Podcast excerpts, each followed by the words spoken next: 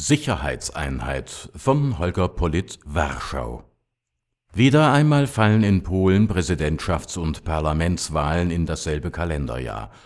Zuletzt gab es so etwas vor zehn Jahren, 2005. Doch während damals ein turbulentes Jahr die Gemüter im Land bewegte, scheint heuer fast alles bereits von vornherein klar zu sein.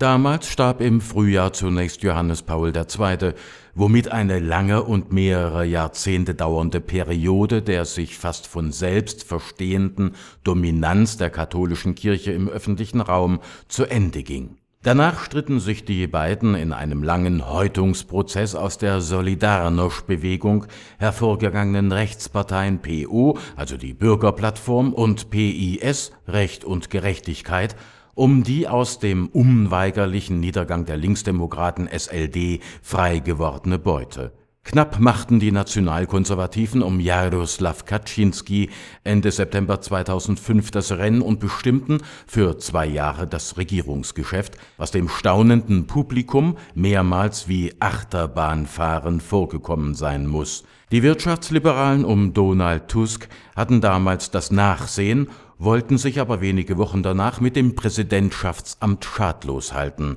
Lange Zeit hatte Tusk in den Umfragen tatsächlich die Nase vorn, auch deshalb plakatierte er sich ab dem Hochsommer bereits als künftiger Präsident. Doch holte sein schärfster Widersacher, Lech Kaczynski, rechtzeitig zum Schlusssport ein neues Karnickel aus dem Zauberhut.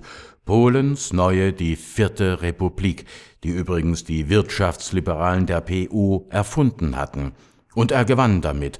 Nach dem Doppelclou der Kaczynski-Brüder stieg damals ein 1962 gedrehter Kinderfilm zum Lieblingsfilm der Polen auf, in dem die Zwillingsbrüder als Hauptdarsteller tatsächlich ausgezogen waren, den Mond zu stehlen. Vor derart dramatischen Höhepunkten ist das Jahr 2015 gefeit. Amtsinhaber Bronislaw Komorowski, einst führender Mann des konservativen Flügels der PO, hat seine zweite Amtszeit nahezu sicher, wenn am 10. Mai gewählt wird. Die vierte Republik zieht nicht mehr, viel anders aber könnte PIS als Alternative zur PO auch heute nicht einwerfen Zudem hat sich der gemeine Bürger an die Ruhe gewöhnt, die das Präsidentenamt seit fünf Jahren ausstrahlt. Anders als seine Vorgänger Lech Walesa, Alexander Kwasniewski und Lech Kaczynski glänzt der Mann mit dem Instinkt, sich aus allem tagespolitischen Streit herauszuhalten.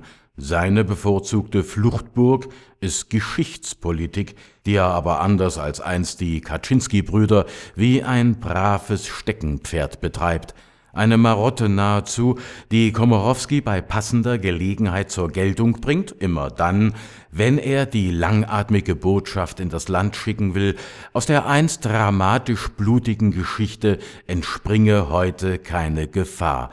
Sein Wahlkampfmotto deshalb Einheit und Sicherheit. Im Herbst werden die Parlamentswahlen folgen, die auch diesmal wieder ein Zweikampf zwischen PO und PIS sein werden, wobei am Wahlabend vielleicht sogar die Kaczynski-Leute ganz vorn sein könnten.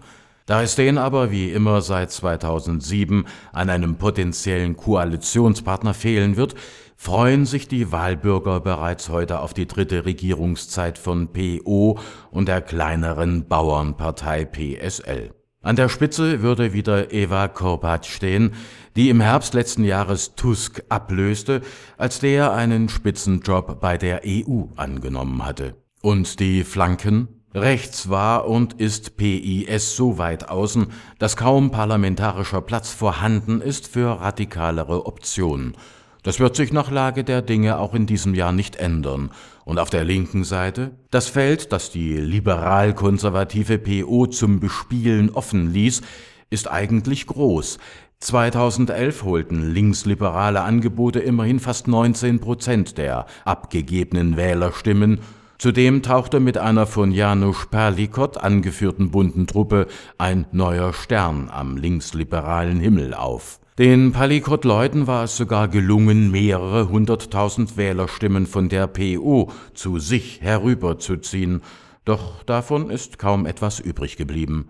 Nicht, weil die PO kräftig in die linksliberale Flanke ausgeschert wäre, sondern schlicht deshalb, weil man sich unter Polens Linksliberalen selbst am liebsten zerfleischte, etwa in dem sinnlosen Streit, wer nun unter ihnen der eigentliche Sozialdemokrat sei. Während Kwasniewski bald nach 2011 rechtzeitig warnte, es müsse 2015 gelingen, eine gemeinsame Liste ins Rennen zu schicken, mit der ein Stimmenanteil von über 20 Prozent errungen werden könnte, macht das linksliberale Lager bereits jetzt im Frühjahr den Eindruck einer hoffnungslos in Parteiintrigen und Spiegelgefechte verstrickten Kraft.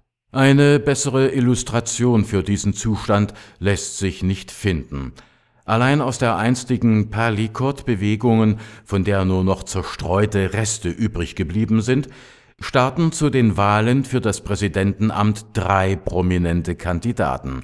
Anna Grotschka tritt für die Grünen an, Wanda Nowieczka versucht es für eine kleine linksgerichtete Gruppierung, Perlikot hingegen vertritt sich selbst. Und die Linksdemokraten der SLD schicken mit Magdalena Ogorek eine noch junge Kandidatin ins Rennen, die zuvor kaum jemand kannte und die in der Öffentlichkeit außer Nettigkeiten kaum etwas zu vermelden weiß, die aber, so der in die Jahre gekommene Parteichef Leszek Miller, den unübersehbaren Vorzug vor anderen Kandidatinnen habe, wenigstens hübsch zu sein.